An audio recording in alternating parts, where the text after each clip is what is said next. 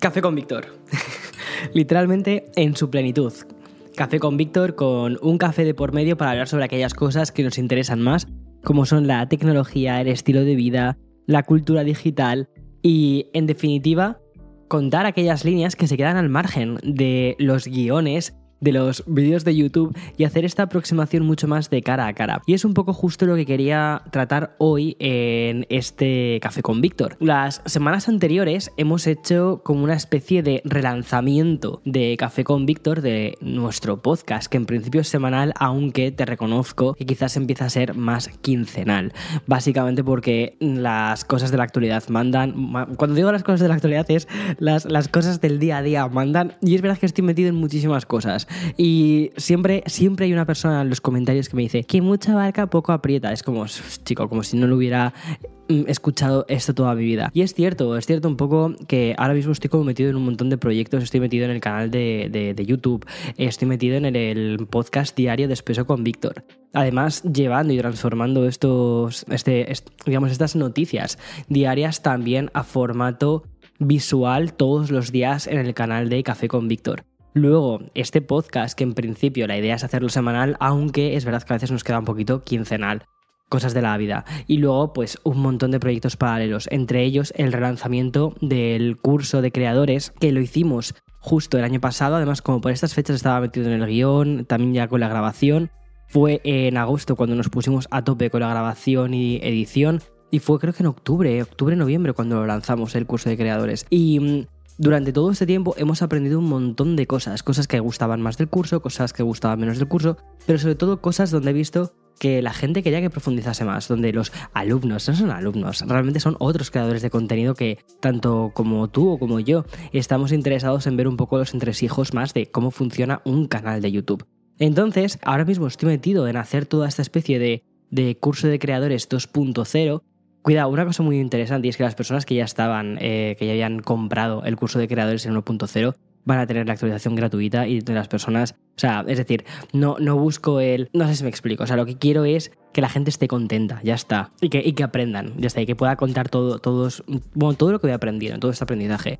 Entonces, ahora mismo estoy como metido en toda la parte de guion, parte también de grabación, de, todos esta, de esta nueva edición 2.0 y, mm, justo estábamos haciendo el, guion para Café con Víctor y ha sido como, eh, espera un momento, ¿por qué no damos un paso atrás? Vamos un poco a los fundamentos de Café con Víctor, de cuando todo este podcast empezó, cuando empecé a hacer todo esto para contar aquellas líneas que efectivamente se quedan al margen de los guiones y poder hablarte un poco más sobre los entresijos de cómo es llevar lo que es ahora House of VA. Y se me ocurrió esta idea de, decir, espera, espera, espera, ahora mismo hay algo muy interesante de contar. Y además, si llevas tiempo viendo mi evolución en YouTube y escuchando mi evolución en los podcasts, habrás visto que he pasado de ser un creador en que estaba en mi casa pequeñita en San, Antonio, haciendo mis vídeos, grabándolos yo solo, editándolos yo, a de repente tener un equipo de personas extraordinarias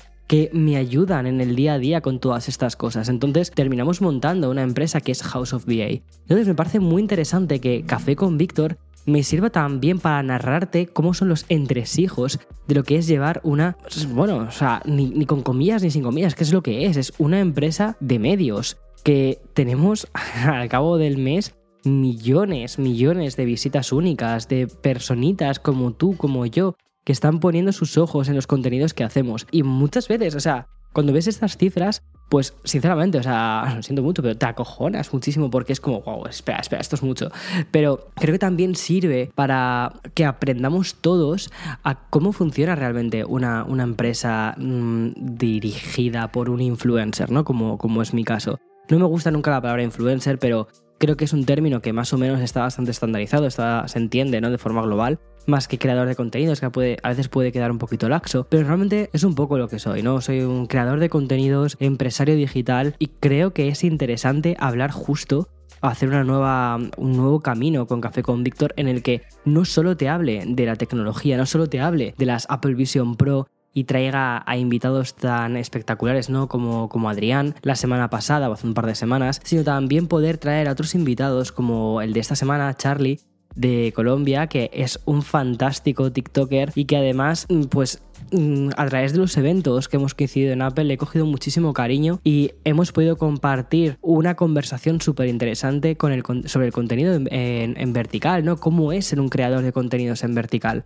Entonces, todo ese tipo de charlas, mucho más face to face con creadores, ¿no? Y además más, más directas, me parece que tienen un valor interesantísimo, ya no solo para las personas que quieren dedicarse a lo que es la creación de contenidos, sino para todas las personas que están metidas dentro de la industria de la comunicación o todas aquellas que al fin y al cabo somos todos. Consumimos contenido que viene creado por parte de creadores, influencers de contenido.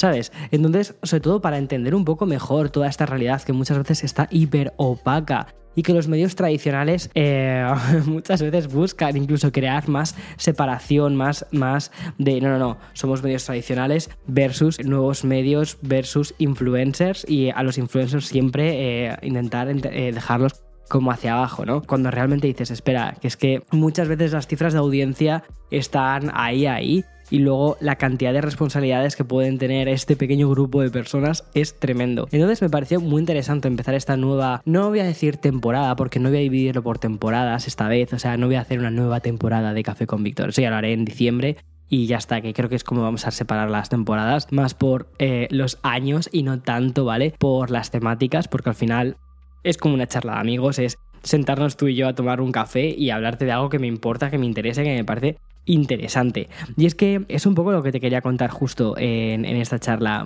que hagamos un análisis, de hecho, mira, eh, tengo, tengo un pequeño guioncito, tengo un pequeño guioncito, que hagamos una charla, luego me lo saltaré, eh, sobre cómo empezamos a crear contenido largo en YouTube, cómo luego hubo un auge del contenido en vertical y contenido corto, entre, otras, entre otros eh, servicios por, por TikTok, cómo después esto ha sido replicado en Reels y también en Shorts por parte de YouTube, ver un poco la evolución de estas plataformas, hacia dónde, se, hacia dónde han ido, ver un poco cómo están realizando TikTok y YouTube con todo esto del contenido en vertical y ver dónde están realmente las diferencias de una y de otra plataforma, sobre todo para los creadores de contenido, ¿vale? Y luego ya por último quiero abrir el melón, como, como decimos en mi pueblo, no, abrir el melón, que es realmente esto da o no da dinero, esto del contenido vertical, ¿vale? Porque creo que hay muchísimos mitos sobre el contenido en vertical y sobre los influencers en general. Entonces me apetece sinceramente ser hiper transparente con todo esto y que al final este podcast, o este episodio en concreto, sirva para desmitificar y entender un poco mejor un trabajo que muchas veces es tremendamente opaco. Así que vamos a empezar por el principio. ¿Quién está ganando la batalla y quiénes son los actores principales de esta batalla? Ok, antes te comentaba ya en la propia, en la propia intro, en esta especie de exposición de que va a ir el programa, bueno, te estaba contando un poco pues de, de, eh, cómo TikTok hace ya unos cuantos años, que TikTok de hecho venía de una red que se llamaba, bueno, viene de una empresa que se llama ByteDance, pero empezó siendo una plataforma de, de vídeos verticales en los que había coreografías, te ponías a bailar, otra persona replicaba esa coreografía y entonces empezabas a ver un montón de coreografías de las mismas canciones y, las coreografías eran las mismas. Entonces era como, para mí yo lo veía como una especie de, de retos, ¿sabes? En el que te, tendrías que tenías que aprender una coreografía y tenías que también hacer unas sincronizaciones con la boca, así, porque se llamaba, antes se llamaba Musicali. Y entonces lo que hacías era como cantar tipo lip sync, ¿vale? Y, y ya está. O sea, sin más pretensión. Pero era, venía mucho del concepto de, de Vine, de crear vídeos cortos que fueran repetitivos y que al final las personas conociesen los eh, patrones de un vídeo, es decir, que fuera algo esperado y que detrás de un vídeo te tragaras otro, te tragaras otro, te tragaras otro. Y eso fue como empezó, o hacia donde, o sea, como empezó Musical.ly y hacia donde evolucionó luego convirtiéndose en TikTok. TikTok, uno de los momentos más importantes que tuvo fue durante la pandemia, sobre todo, en el que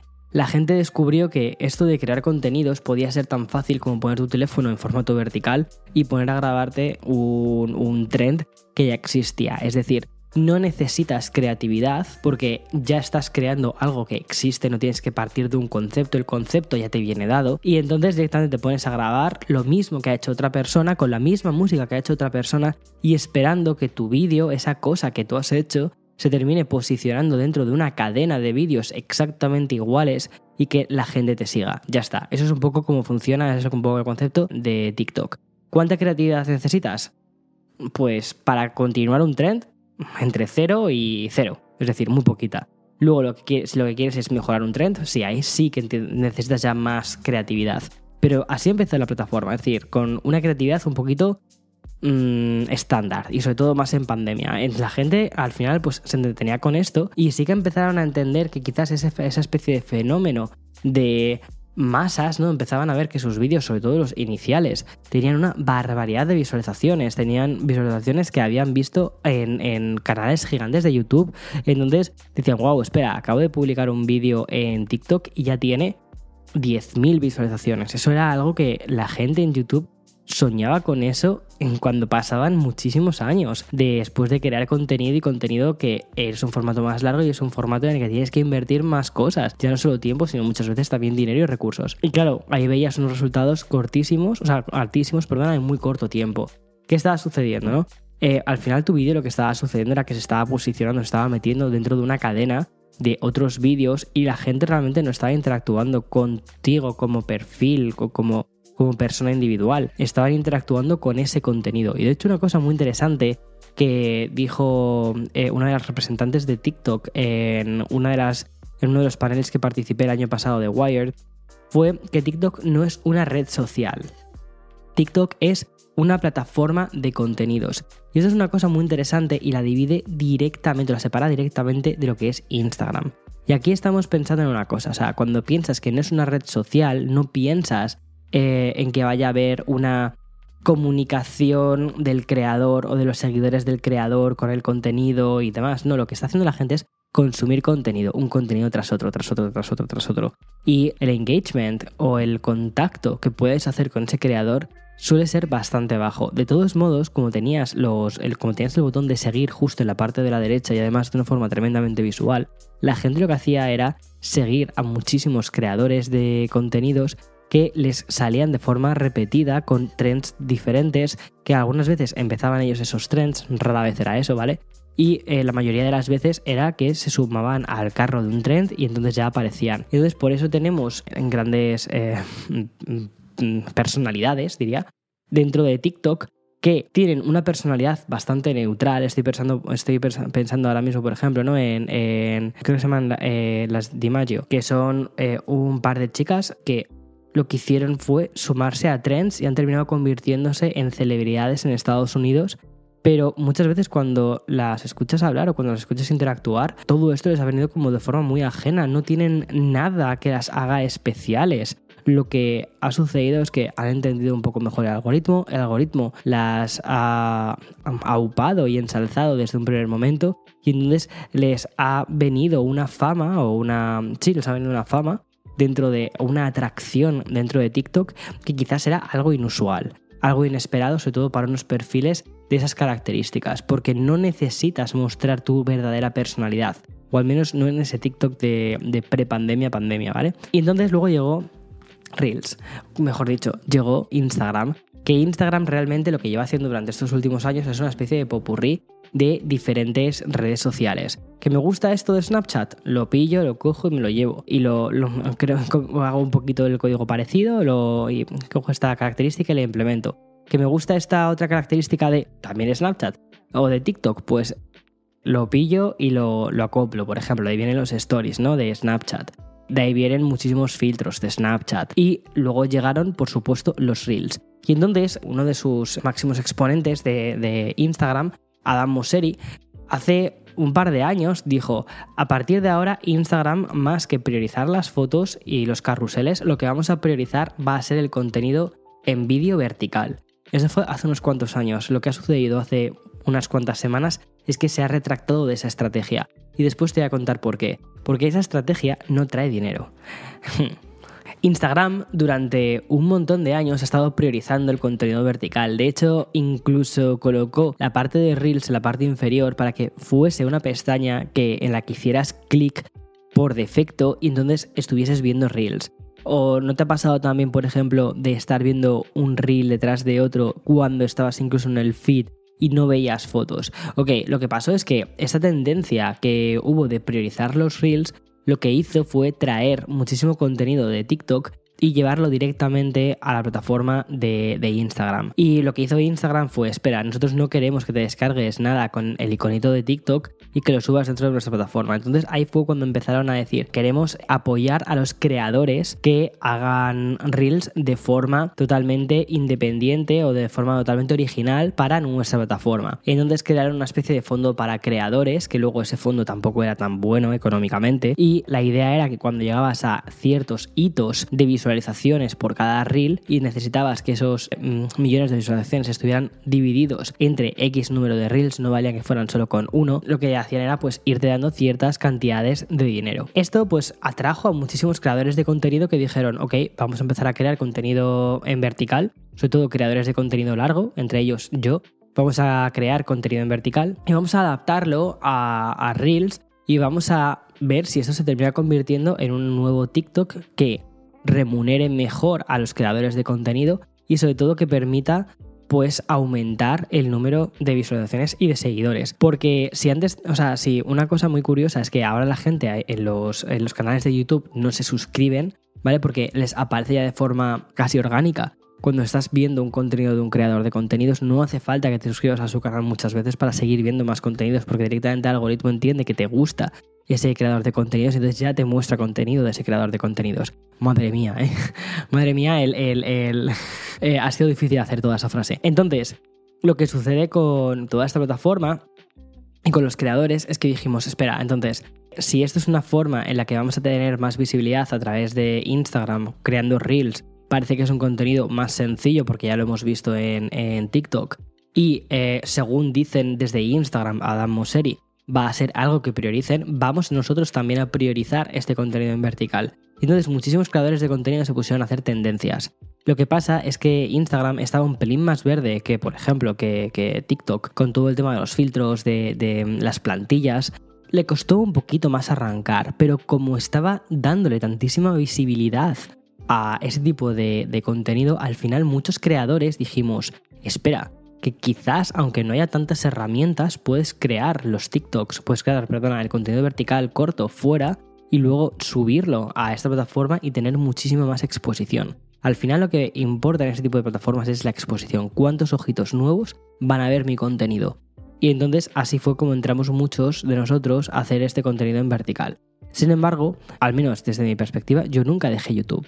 Y continué en YouTube porque confié que la forma en la que puedes realmente crear una conexión, un engagement con tu audiencia barra comunidad, que para mí es comunidad, es a través del contenido largo, es a través de un contenido en el que te puedes mostrar más tú como eres. Vale, ok, entonces tenemos contenido, eh, contenido corto en TikTok y en Reels, tenemos contenido largo a través de YouTube. Veis que YouTube obviamente no quería tampoco perderse este barco porque dijo, espera, ya nos hemos perdido el barco de las historias, hicimos una cosa que no ha funcionado con el tema de las historias, hemos perdido el barco de las notificaciones en un muro, a ver qué va a pasar con esto del contenido en vertical que parece ser que esto es un, es un tipo de contenido que la gente quiere ver y son plataformas nuevas que están saliendo y están compitiendo con nosotras en una cosa muy importante, no están compitiendo ni por calidad ni por tipo de contenido, están compitiendo en retención, la cantidad de tiempo que las personas están en una plataforma consumiendo contenido dentro de una plataforma.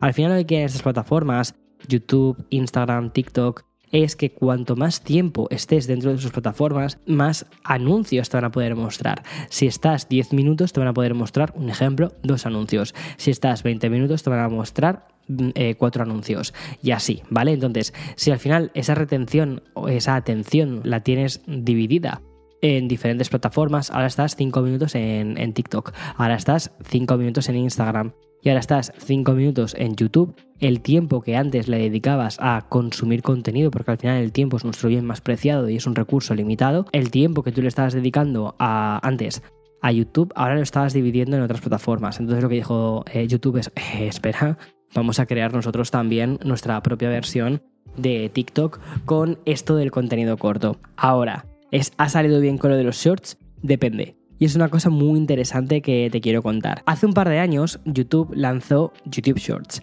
y era la respuesta que tenía YouTube a estas dos plataformas de contenido corto. la idea era eh, bastante buena y era que en la misma plataforma pudieras consumir contenido corto y contenido largo y que del mismo creador de contenidos pudieras ver estos dos tipos de contenidos. Entonces, un canal que ya tenía X millones de visualizaciones en formato largo podía trasladar ese contenido largo, hacerlo contenido corto y que fueran como clips chiquititos de ese contenido más largo. Y de ese modo crear una nueva forma de interacción con su audiencia, con su comunidad que en otras circunstancias estarían buscando fuera en otras redes sociales.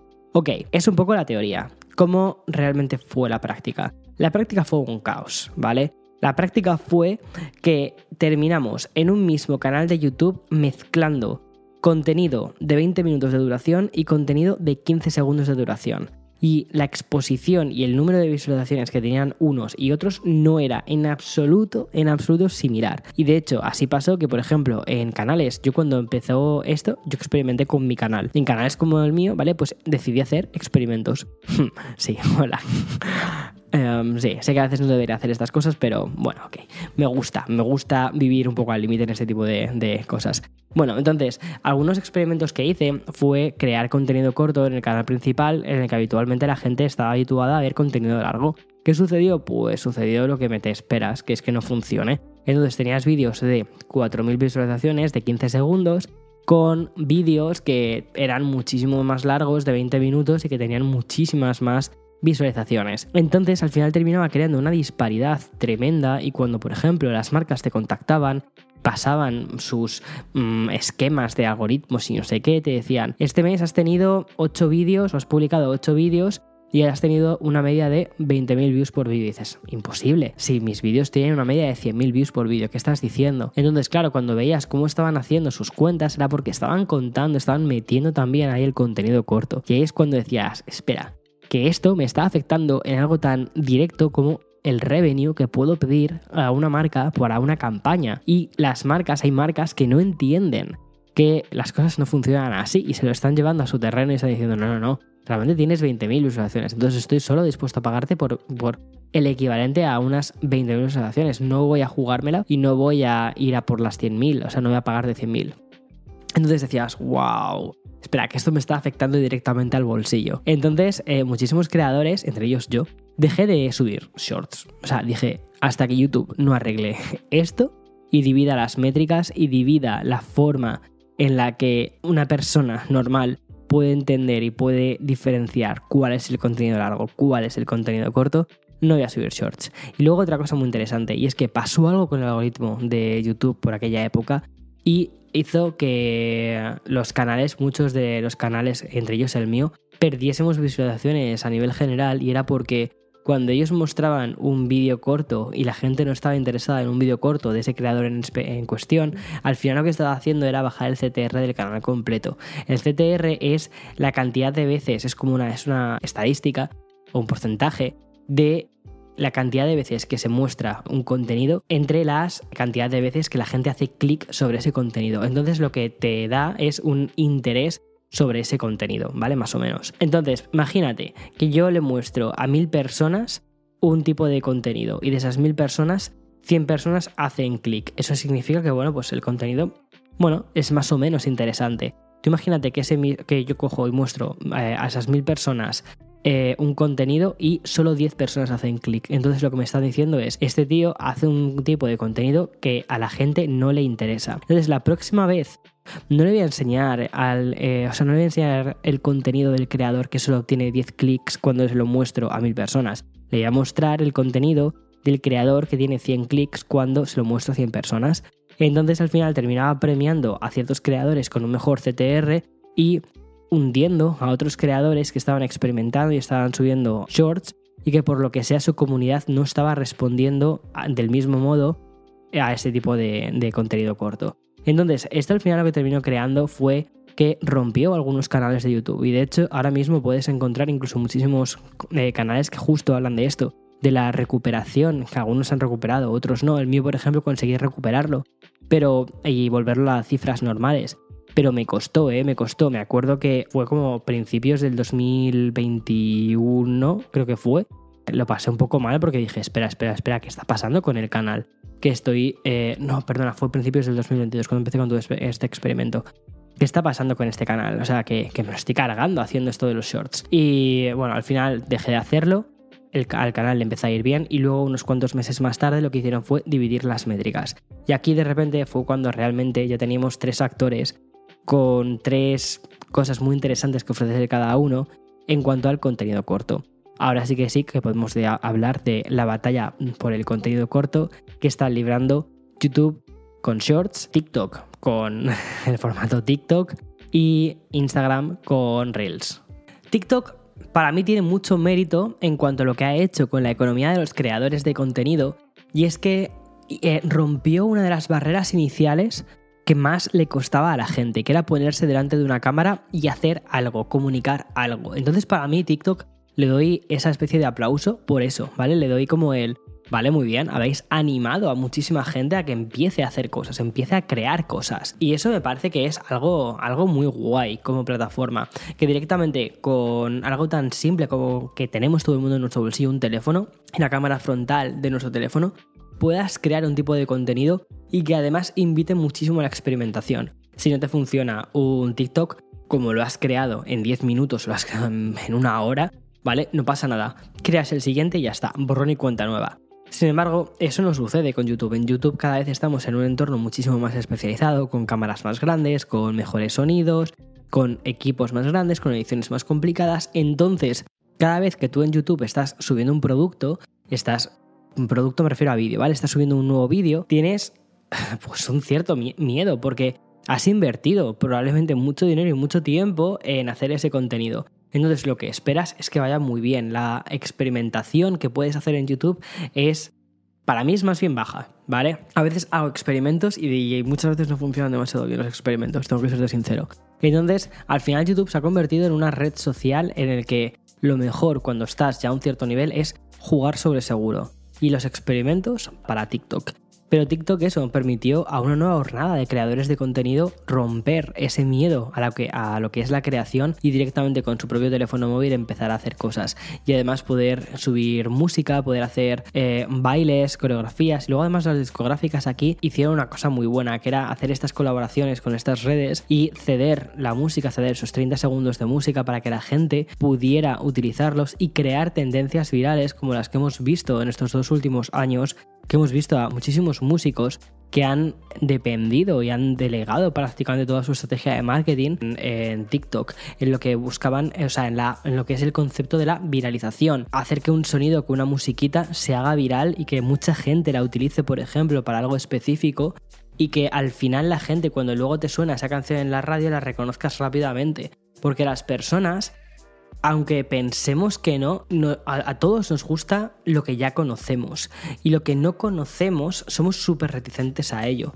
Por eso eh, el formato TikTok, que es un formato que funciona por repetición, ves un tipo de contenido con una misma música y probablemente con personas que se parecen muchísimo entre ellas, te aparece uno, te aparece otro, te aparece otro, te aparece otro. Y entonces al final terminas quedándote en TikTok porque es como tu lugar seguro, tu lugar en el que te están mostrando un tipo de contenido que no se sale de algo que no esperas. Y además la inversión de tiempo que tienes que hacer con un contenido es muy baja. Si no te gusta ese contenido, swipe rápidamente. Y además, y si no puedes hacer swipe por lo que sea, sabes que en 15 segundos esa tortura va a pasar. Sin embargo, cuando estás en YouTube, en YouTube el contenido es mucho más largo y hasta que llegas al punto de la cuestión de algo es tienes que hacer una inversión de tiempo más grande como consumidor de contenido sobre qué es lo que me quiere contar este creador de contenido. ¿Merece la pena? ¿No merece la pena? Lo que me va a contar va a estar durante 10 minutos dando vueltas a un mismo concepto. Entonces creo que eso es algo súper interesante, la inversión que también tiene que hacer el consumidor de vídeos, en este caso, para saber si merece o no la pena una plataforma u otra. Y aquí es donde viene, o sea, esto lo hilo directamente con también los anunciantes, que para mí es el tercer actor principal de todo esto. Porque los anunciantes son los que van a hacer que estas plataformas se, se mantengan. Instagram lo tenía ya muy bien planteado, porque, a ver, Instagram viene de, de, de Facebook y, o, de Meta, ¿vale? Y entonces aquí ya existía una plataforma gigante montada de anuncios y los anunciantes podían mostrar sus anuncios en, entre los eh, reels que veíamos o entre los contenidos del feed que veíamos. Y es cierto una cosa, los contenidos del feed no dividen el... Es decir, no dividen los beneficios entre las personas que, que están subiendo contenido y que se están mostrando en el muro de otras. A diferencia, por ejemplo, de YouTube. En YouTube, si hay un vídeo, si yo publico un vídeo y eh, suben un anuncio de 15 segundos previo a mi vídeo, lo que se llama un pre-roll, a mí me van a pagar. YouTube me va a pagar un porcentaje eh, de, de lo que está pagando ese anunciante por estar dentro de, o sea, por anunciarse en mi canal, ¿vale? Entonces, YouTube sí que tiene una especie como de plataforma que lo que hace es repartir, el, repartir los, los ingresos que obtienen entre los creadores que están subiendo vídeos. Esta plataforma se llama AdSense, ¿no? En el caso de, de YouTube, o lo que muchas veces se conoce por ahí adelante es el YouTube Partner, el, el partner de YouTube. Cuando llegas a unas ciertas cantidades, eh, que tampoco son demasiado locas, ¿vale? Lo que hace YouTube es eso, es, eh, decir, ok, a este creador de contenidos lo queremos mantener porque tiene, parece ser que tiene un cierto interés dentro de este nicho de personas, entonces queremos que cuando haya un anunciante que quiera que tenga una serie de métricas, eh, por ejemplo, demografía, intereses del contenido, lo que sea, y que quiera aparecer delante del contenido de este, de este creador, pues entonces dividimos los, los ingresos. Y entonces lo que estás haciendo es crear una economía de creadores de contenido. Instagram, por ejemplo, no tenía esto. Instagram sí que tenía una plataforma de anuncios con Facebook Ads, en el que puedes desde Facebook Ads anunciarte en Instagram, pero Instagram no divide, o sea, no reparte los beneficios entre los creadores de contenido, por ejemplo, de foto. Entonces, esto hace que la gente de, que hace vídeo, o sea, que, que crea contenido en Instagram, tengan que buscar otras fuentes para poder desarrollar su carrera como creadores dentro de Instagram. Entonces, la mayoría de las veces, todas estas personas lo que hacen es recurrir a los patrocinios, a las colaboraciones con marcas. Ok, hasta aquí todo normal. ¿Qué pasa cuando Instagram, aquí vuelvo al principio del, episodio, quiere potenciar el tema de los reels, que dice, ok, tenemos que empezar a pagar a los creadores de contenidos porque si no los creadores de contenidos van a decir, ¿qué me estás contando? Y, más cuando empezaba ya a haber anuncios en formato vertical de eh, marcas que querían posicionarse, querían colocarse delante de los, de los reels. Y, em, aquí lo que, y aquí lo que sucedió es que mientras que eh, Instagram sí que creó un plan para creadores de contenido, TikTok todavía estaba un poco verde en este tema. Y justo, justo sobre esto es lo que he, podido hablar con Charlie, con Charlie Álvarez, y mm, que además tuve la opción de, coincidir con él el otro día en el evento de Apple, en el World Developers Conference. Charlie es un creador que a mí personalmente me gusta mucho. La primera vez que, que nos conocimos no le conocía, o sea, no había visto nunca sus contenidos, porque yo no soy una persona que vea contenidos en, en vertical, pero cuando vi que lo invitaba a Apple, entendí un poco el motivo de por qué lo hacía y es porque es muy buen comunicador y tiene muy metido en, su cabeza cómo es crear contenido rápido pensado para redes sociales que se van a consumir en vertical. Un contenido de consumo rápido. Y me pareció muy interesante poder tener una conversación con él. Además que Charlie, por cierto, fue, creo que es el, el único creador de contenidos colombiano que ha sido invitado por Apple de forma repetida eh, para ir para asistir a sus eventos y me parece muy, muy, muy interesante. Crea contenido sobre tecnología, puedes encontrarlo en, Instagram, también puedes encontrarlo en TikTok, por supuesto, y de hecho te voy a dejar los enlaces para que puedas echarle un ojo porque creo que crea un contenido muy interesante y sobre todo me parece que es un muy buen comunicador. Y em, tuve una charla con él que directamente, bueno, pues te lo voy a poner. Carlos, ¿por qué decidiste hacer contenido corto en lugar de largo? Bueno, realmente porque yo no tenía pensado crear contenido. Fue mi hermanito que me dijo como, ¿por qué no creas contenido? Y pues lo más fácil en el momento era crear contenido corto. Eh, y luego encontramos un formato con el cual eh, pues realmente era muy fácil de ejecutar, muy rápido y podíamos experimentar rápido para iterar y, y pues ir mejorando en el camino. Hemos explorado YouTube pero no he logrado como tener eh, como esa, esa confianza ni, ni ese formato para ejecutarlo semana tras semana y el corto pues es a lo que estoy acostumbrado. Es que el corto es como que es rápido, es, es directo y si algo no funciona no pasa nada porque te vas a otro. Es como Totalmente. que este no ha funcionado, te vas al siguiente y quizás el siguiente sí que funciona. Pero ¿no te da la sensación que cuando creas contenido corto estás en experimentación constante? Que nunca sabes realmente si va a funcionar, nu- nunca sabes realmente cuánto va a tener de tracción. Pues yo creería que, que sí es posible llegar a conclusiones, sobre todo porque si tú te das cuenta hay una tendencia en la cual todas las, eh, todas las empresas han implementado el formato corto, eh, todas las redes sociales lo han implementado y para nosotros simplemente es un tema estadístico en el cual empezamos a validar los tonos de voz, empezamos a validar el storytelling, eh, cómo está diagramado toda la escena, la escena eh, y empezamos a encontrar unas constantes y lo podemos hacer muy rápido porque pues tenemos muchos experimentos en los cuales Mm. eh, pues encontramos patrones, empezamos a ver la estadística de una forma muy administrativa. Es muy interesante lo que estás diciendo y es que lo haces, o sea, tú no haces contenido corto en plan de, ah, cojo el teléfono, cojo el iPhone, me pongo a grabar y ya está, sino que realmente sí que estás eh, haciendo una serie de contenido basándote en las métricas que sacas y extraes de los otros. Sí, por supuesto. Eh, yo creo que a pesar de que es contenido corto, pues realmente buscamos tener una calidad que pues no parezca un comercial, pero igualmente tampoco parezca hecho en casa como a la ligera, sino que realmente cada detalle está pensado desde lo que he visto, qué se ve atrás, en dónde estoy, eh, la forma en la que hablo, en la que me expreso, y todos esos detalles los tenemos en cuenta, pero a la vez que mantenga como esa esencia muy cercana y amigable. Y eso lo consigues, ¿eh? que es una cosa que es bastante guay, sobre todo porque no te da la sensación, y esto quiero, quiero que me respondas como bastante honestamente, no te da la sensación de que, por ejemplo, cuando haces contenido corto, o a mí me pasa bastante con algunos TikTokers, como que no terminas de romper la pared de, la confianza, de la, de la decir, quiero saber más de esa persona, no solo quiero saber lo que me está presentando, sino quiero saber si le gusta la Coca-Cola, si le gusta la Coca-Cola Light o prefiere... ¿No te da la sensación que quizás es un formato...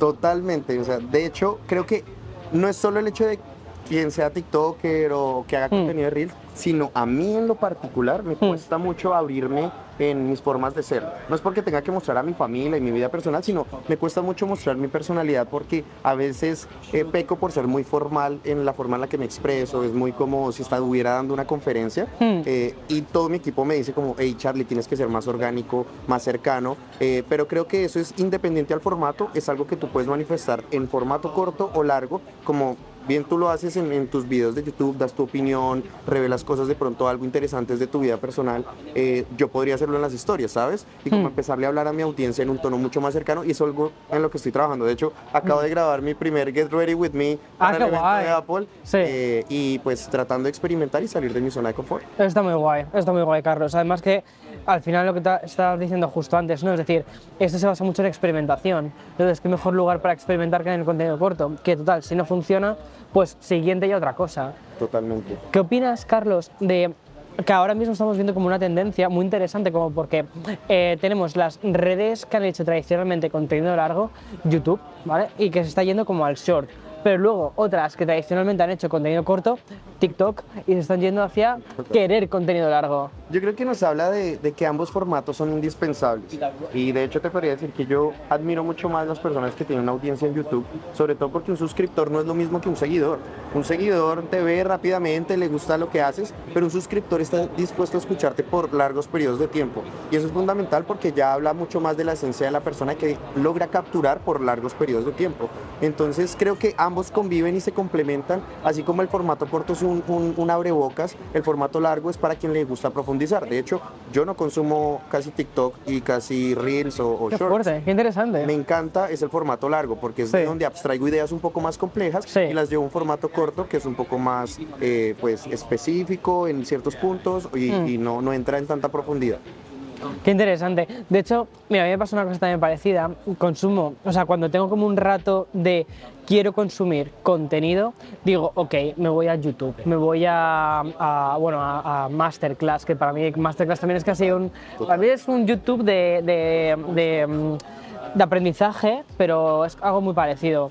Eh, y cuando tengo esos momentos más de distracción, sí que quiero TikTok, porque quiero no pensar, quiero contenido corto, quiero que me sirvan ese contenido, quiero que el feed sea como siguiente, siguiente, siguiente.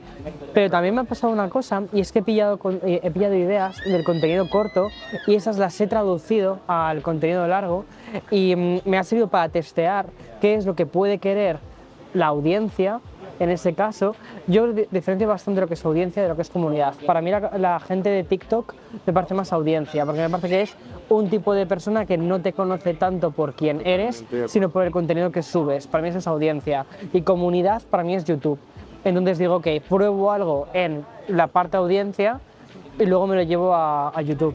Y em, ha funcionado, ha sido interesante, pero luego si intento hacerlo al contrario, de YouTube a TikTok, no me funciona. No te funciona, como que recicles el contenido de YouTube y lo intentes poner no, cero. Fíjate que incluso ahorita estoy aprendiendo y para mí es muy clave entender que, claro, de todos estos contenidos que yo ya he validado, tengo ideas que puedo desarrollar a mayor profundidad y empezar a tener un YouTube que sea mucho más constante. Y, y, pues creo que las redes de contenido corto son un arma de doble filo. Si bien tú puedes eh, ver una idea suelta que puede ser muy poderosa porque no hace tanto ruido entre un mar de ideas, sino que es una idea suelta. Luego, pues pierdes el foco porque ves otras muchas ideas sueltas es verdad. y no terminas de concentrarte en algo puntual. Pero digamos que nuestro propósito también es, hey, si bien la gente va a esas redes a entretenerse, pues que también se puedan llevar algo útil con lo cual puedan sacar el mayor provecho de su tecnología. Eso es totalmente cierto. Una cosa, Carlos, con el tema de, porque estamos hablando de contenido largo, contenido corto, la calidad del propio contenido en sí, también en el tipo de la calidad de la audiencia de uno y otro, pero también creo que es importante hablar de la calidad de la red en sí y el cómo trata a los creadores de contenido, que para mí eso es un tema que me parece fundamental. ¿Cómo sientes que el contenido corto trata por lo general a sus creadores? Siento que eh, depende mucho de la región, ¿sabes? Sobre todo que en Estados Unidos, que tú vives aquí, pues hay unos programas de monetización mucho más agresivos. Eh, de hecho, si yo creo contenido para YouTube, a pesar de que los dos hablemos español, eh, pues creería yo que el, CPM es mucho más bajito eh, que, que, el que tienes tú.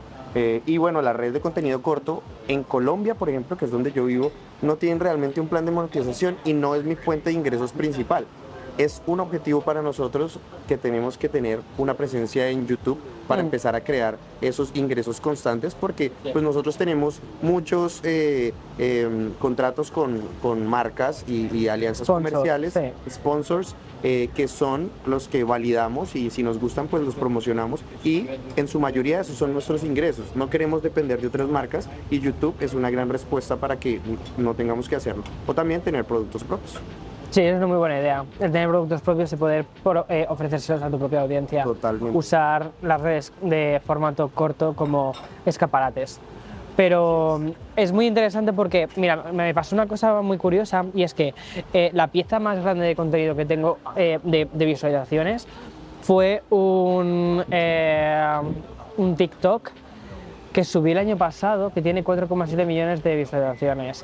Que eso para mí me parece como una locura, porque creo que el vídeo de YouTube más grande que tengo eh, tiene como 2 millones. Y ya me parecía como, wow, increíble, y esta tiene 4,7. Sin embargo, la rentabilidad de uno y otro me dio 7 dólares. o sea, 4,7 millones de, de visualizaciones me dio 7 dólares y dije, esto es imposible, ¿cómo vas a montar aquí un negocio? O sea, 4,7 millones de visualizaciones en YouTube es muchísimo dinero. Total. Es muchísimo. Total. Hablando de miles y miles de dólares. Total. Y digamos que, eh, pues afortunadamente, eh, pues detrás de, la creación de contenido, eh, pues yo tengo otros tipos de negocio que me permiten hacer esto por placer. Obviamente, con mentalidad de negocios también tengo que buscar la mayor rentabilidad en esto que hacemos, pero al fin y al cabo, ahorita lo que, si yo no tuviera otras fuentes de ingresos, lo que sostendría mi vida sería las alianzas comerciales. Llega un punto en el cual tú no puedes aceptar muchas porque llenas tu Exacto. de publicidad o eh, pues también tienes que ser muy selectivo porque pues no puedes poner cualquier cosa que realmente no sea útil o no genere valor. Entonces, para nosotros sí es un objetivo poder llegar a YouTube. Eh, estamos trabajando en ello y, pues es un tema de costumbre, ¿sabes? Hmm. Eh, y pues aprendiendo también de, los mejores, nuestro tu formato nos encanta encanta a mí y a mi Qué hermano. guay, qué guay, Eh, gracias. Y, y siempre vemos lo pulido y profesional que eres. Eh, por ejemplo, cómo juegas con la ciudad para crear contenido es algo que nosotros no podemos hacer. O sea, yo salgo en Colombia con la cámara en mano Eso me han dicho, calle. eso me lo han dicho muchísimo. Y chao, cámara. chao cámara, Sí, chao sí. y el producto que, que tengas también, o sea, Sí, es una cosa que me llama mucha atención. Pero bueno, yo creo que, Carlos, tienes como, ya para ir concluyendo, tienes una clave muy guay, muy, muy interesante. Y es que tienes una audiencia muy grande en, en TikTok, en Reels y demás. Y, cuando, y ahora lo que estás buscando es no quedarte solo ahí, sino intentar también convertirlo en una comunidad en YouTube. Eh, creo que la combinación, esa es la combinación ganadora, te soy sincero. Totalmente. O sea, Total. no creo que un creador tenga que centrarse solo en contenido largo, en solo hago YouTube, ¿vale? Y solo, solo hago YouTube. Eh, creo que estamos ahora en un momento en el que tienes que dejar a la, a- a la audiencia que decida cómo quiere y cuándo quiere consumir el contenido. Exactamente. Tienes que dárselo en largo y en corto.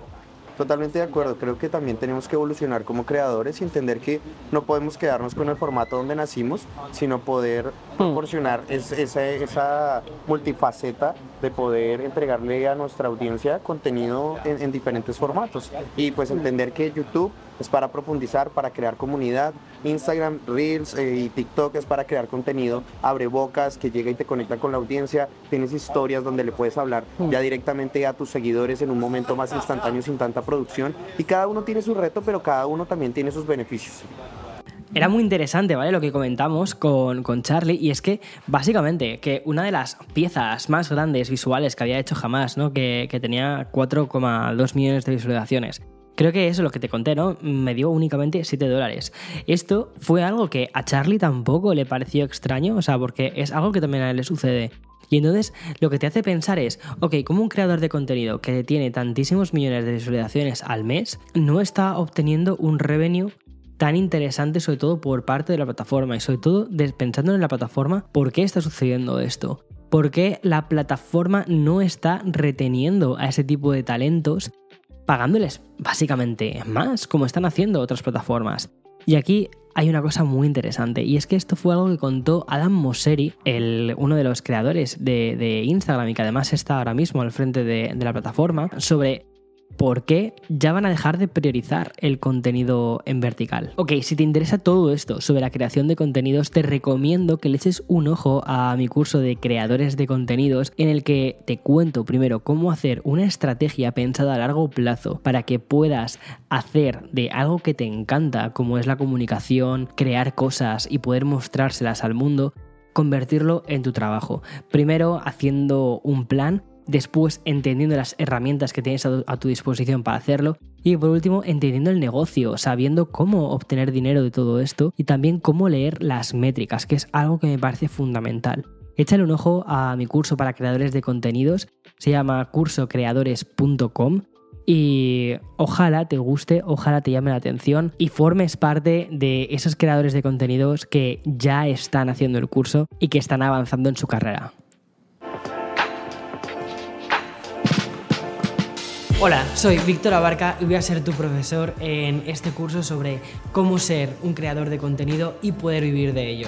Este curso se va a extender durante las más de 6 horas y las diferentes prácticas que hay en tres módulos. En el primer módulo vas a aprender sobre cómo hacer un plan de marketing estratégico orientado a conocer el público al que quieres dirigirte, el contenido que quieres crear y las plataformas en las que quieres publicar este contenido. YouTube, TikTok, Instagram y también podcast. Después vamos a ir a una parte más práctica y vamos a ponernos manos a la obra a crear este contenido. Vas a aprender qué tipo de cámara debes utilizar para los diferentes tipos de escenario, las bases de un guion e incluso la planificación que debes hacer cuando quieras abordar una creación de contenido más profesional. Y por último, vamos a conocer las bases de tu negocio. Vamos a aprender sobre las métricas de tu canal, de tu cuenta de Instagram y cómo ha funcionado el último TikTok que has publicado. Y vamos a darle un valor a todo esto para que podamos hablarles a las agencias y a los diferentes clientes que se acerquen y poder proponerles una acción de patrocinio. Soy Víctor Abarca y tengo muchísimas ganas de compartir contigo todo lo que he aprendido durante estos últimos 10 años, tanto en la parte de marketing como en la parte de creación de contenidos, para que lleves tu creatividad al siguiente nivel. No importa si ya llevas un tiempo con tu canal de YouTube o tu cuenta de Instagram y quieres llevarla al siguiente nivel, como si estás pensando en hacer esta actividad de forma completamente profesional. Suscríbete a este curso y convierte tu pasión de comunicar y de trasladar tus conocimientos al mundo en tu próximo trabajo.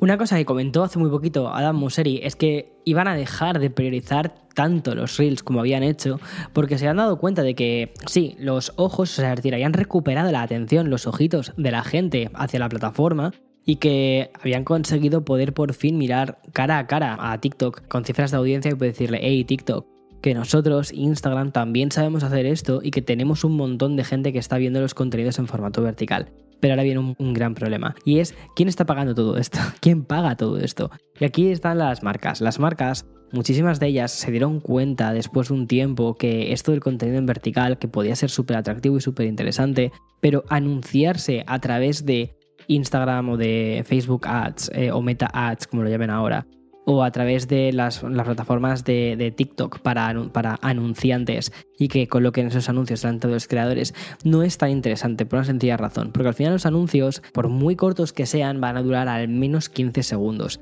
Y la gente no está dispuesta, es decir, el consumidor final, ¿vale? El usuario, no está dispuesta a tragarse un anuncio de 15 segundos cuando está esperando por ver un vídeo de un creador de contenidos o un vídeo dentro de una temática de 15 segundos.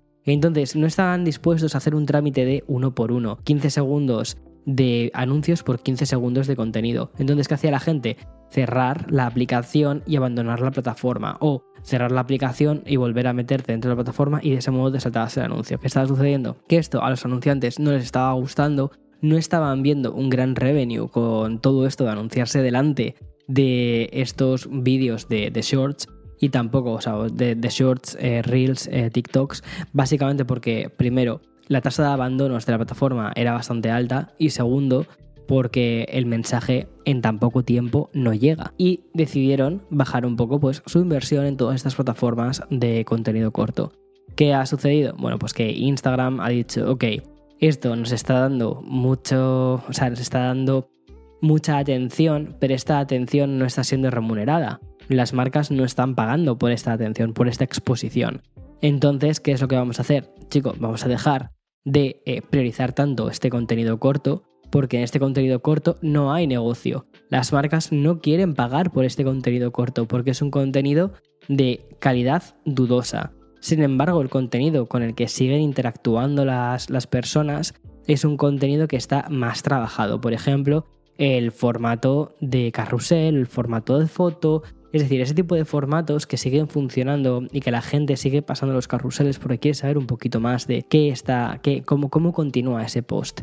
Y mm, Instagram básicamente lo que está haciendo ahora es ya no fomentar tanto que la gente haga únicamente reels, sino que hagan un equilibrio de cosas, que sigan haciendo reels si quieren hacer reels, pero que también hagan fotografía, que no abandonen la fotografía si eso es algo que les gustaba, sobre todo porque al final Instagram estaba perdiendo su esencia y se estaba convirtiendo en una red de cualquier cosa.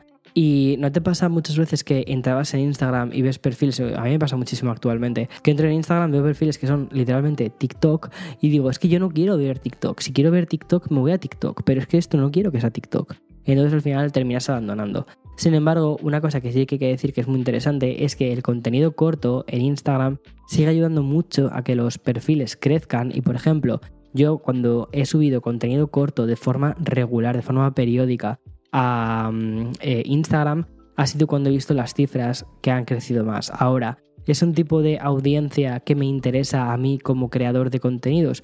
Bueno, puedes decir sí, porque al final cualquier audiencia es una audiencia, o puedes decir, no, a mí personalmente no es un tipo de contenido con el que me sienta 100% cómodo haciéndolo constantemente y me gusta más lo que es crear un contenido mixto, mezclado, que sean fotos, que sean reels, que sean historias, que sean, bueno, todo, utilizar la plataforma de, Instagram en su totalidad, pero teniendo además una estética eh, muy marcada, una que, que, todo esté cuidado y que no sea únicamente buscando lo que es la retención pura y dura si quisiese hacer contenidos buscando la retención pura y dura, yo siempre lo he dicho, ya he estudiado cómo hacer eso, o sea, lo he hecho para otras marcas, cuando he estado trabajando para otras marcas, pero no quería que mis canales, cuando la gente entrase, que fueran realmente como si te enganchases a la metadona, ¿sabes? No quería que fuesen, que, tus eh, neuronas empezasen a circuitarse y dijeran, ah, me tengo que quedar aquí porque esto es eh, un contenido hiper rápido que me está dando ahí como mi chute que necesito y que fuera eso, todo súper, súper hype, ¿no? Como vemos, por ejemplo, que es un poco la forma en la que se comunica eh, los contenidos en TikTok. Cuidado, creo que es muy importante como creador de contenidos entender cómo tienes que hacer llegar tus mensajes dependiendo de cada plataforma. Es decir, ¿podrías hacer un formato podcast en TikTok? Depende. Es decir, creo que sí que puedes subir eh, ciertos fragmentos de tu podcast que sean súper interesantes, pero no puedes hacerlos que sean con una voz mucho más pausada, porque la gente no está esperando eso dentro de esa plataforma. Lo que la gente está esperando es un contenido muchísimo más directo, muchísimo más rápido y un mensaje muy, muy, muy directo y por lo general que sea o es bueno o es malo, pero no que me hagas pensar en las características positivas, las características negativas, entonces luego yo ya decido qué es lo bueno y qué es lo malo. La gente en ese tipo de contenido, en, esas, en ese tipo de plataformas cortas, no están para pensar realmente, están para que les des un tipo de contenido muy, muy, muy mascado. Ahora, lo que tú tienes que pensar es si tú eres ese tipo de creadores de contenido que quiere hacer ese tipo de cosas. Si quieres hacerlo, genial. Es decir, yo, mira, yo lo hago también en cierta medida a través de, o sea, en, en TikTok. Ahora, intento saber cómo mm, no romper la barrera de lo que para mí, pues, me parece no aceptable, ¿vale? Ya está, creo que sí que es importante el saber dónde parar. Y ahora, eh, ¿quiénes son los grandes beneficiados de todo esto? Pues al final son las plataformas, porque las plataformas, una cosa muy interesante es que son las que se están llevando los ojos, son las que se están llevando la atención, son las que se están llevando los anunciantes, pero son las que no están repartiendo estos, este ad revenue, este, estos ingresos publicitarios con sus creadores de contenido. El problema que tengo con plataformas como TikTok es que no piensan en su red como una red para creadores o una red social, lo piensan más como una plataforma de contenido en el que da igual que el contenido lo haya hecho fulanito que lo haga menganito. Al final lo único que importa es la tendencia, es el reel, es el contenido rápido que pases de uno a otro, de uno a otro, de uno a otro y ya está. Es el estar enganchado ¿no? a una tipología de contenido para quedarte en la plataforma y para mostrarte más anuncios, donde el creador es una figura secundaria. Eso quizás es lo que a mí personalmente me molesta más de TikTok y es uno de los motivos por los que yo personalmente no invierto demasiado en TikTok, ni tiempo, ni recursos económicos, como sé que, por ejemplo, invierto en otras plataformas como son Instagram y, por supuesto, YouTube. Porque creo que, sobre todo, YouTube tiene mucho más respeto hacia el creador de contenidos, aunque muchas veces decimos, ah, YouTube tiene que mejorar esto, tiene que mejorar lo otro. Al final, sinceramente, creo que es la mejor plataforma para creadores. Creo que es la que hace un reparto más lógico de los ingresos y la que permite de verdad entender al creador de contenidos, ¿no? Esto es muy curioso porque hace no mucho me preguntaron, pero YouTube se sigue viendo. Y esto me lo preguntó una persona que tenía 40 y algo de años, un poco más boomer, ¿sabes? Y cuando ves las cifras de audiencia justo de la generación Z, que es la generación que viene por detrás de, la mía, ves que una de las cosas que más están consumiendo es YouTube. Y cuando a veces les preguntas por el tipo de contenido, por qué consumen YouTube, te dicen porque eh, es un contenido más largo y me permite conocer más al que me lo está contando. Obviamente también siguen consumiendo contenido corto, yo también consumo contenido corto. Entonces creo que como creadores de contenidos lo que tenemos que hacer no es eh, una batalla en contra del contenido corto o la gente que hace contenido corto, una batalla contra el contenido largo, sino que creo que es importante entender que ambos son importantísimos, es la misma moneda pero con dos caras diferentes para poder hacer llegar tu mensaje. Creo que las personas que hacemos contenido largo necesitamos crear contenido corto para poder tener una mayor difusión de nuestros mensajes, y las personas que hacen contenido corto necesitan crear contenido largo para que su personalidad pueda brillar y que al final ese concepto de influencer, un influencer es influencer no porque venda productos, sino porque genera confianza en las personas y la confianza se hace siendo directo, siendo real y siendo y mostrándote, mostrando tu personalidad. En un vídeo de 15 segundos no puedes mostrar tu personalidad. En un vídeo de una hora creo que se empieza a intuir bastante, bastante el tipo de persona que eres. Y hasta aquí el episodio de hoy de Café con Víctor. Ha sido un episodio más denso sobre creación de contenidos que a mí personalmente es algo que me encanta, es a, es a lo que me dedico. Y ya está. Eh, si te ha gustado, como siempre, por favor, si estás escuchándolo a través de Apple Music o Spotify, deja una recomendación, eh, las cinco estrellitas, algún comentario. No te imaginas lo muchísimo que ayuda a este tipo de cosas a posicionar el, podcast. Y a mí, te soy sincero, eh, aunque sea una vanity metric, ¿no? Pero me sirve para decir, ah, mira, lo estará escuchando X personas y encima está posicionado, eh, los más escuchados, lo que sea. Y entonces me anima mucho, te lo juro, me anima mucho a seguir creando contenido en esta plataforma. Y si estás escuchando a través de YouTube, te digo una cosa, mil trillones de gracias. Eh, suscríbete si no te habías suscrito aún. Y como siempre, nos vemos en siguientes vídeos. Chao, chao, chao.